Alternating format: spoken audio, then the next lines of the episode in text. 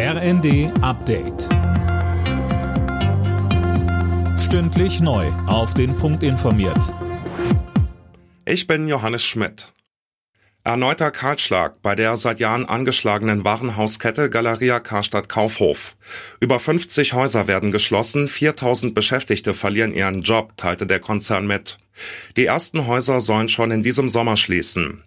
Handelsexperte Gerrit Heinemann sagte im ZDF zur Zukunft der Warenhäuser, Kunden sagen, das äh, Kaufhaus oder Warenhaus von heute ist äh, Amazon, wo wir in Deutschland 500 Millionen Artikel finden. Ein großes Warenhaus äh, bietet vielleicht 200.000 Artikel an. Also das sind mindestens 2000 mal mehr Artikel. Deswegen hat sich das Thema erledigt.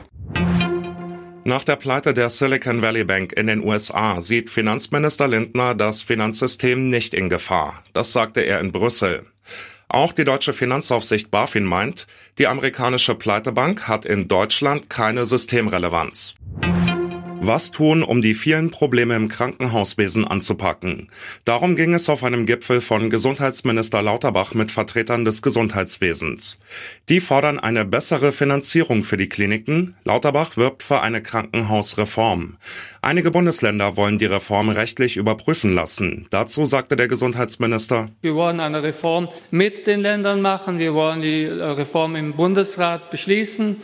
Ich begrüße es, wenn da ein Gutachten gemacht wird, was also sich damit beschäftigt, ob unsere Pläne in irgendeiner Weise das Planungsrecht der Länder äh, berühren.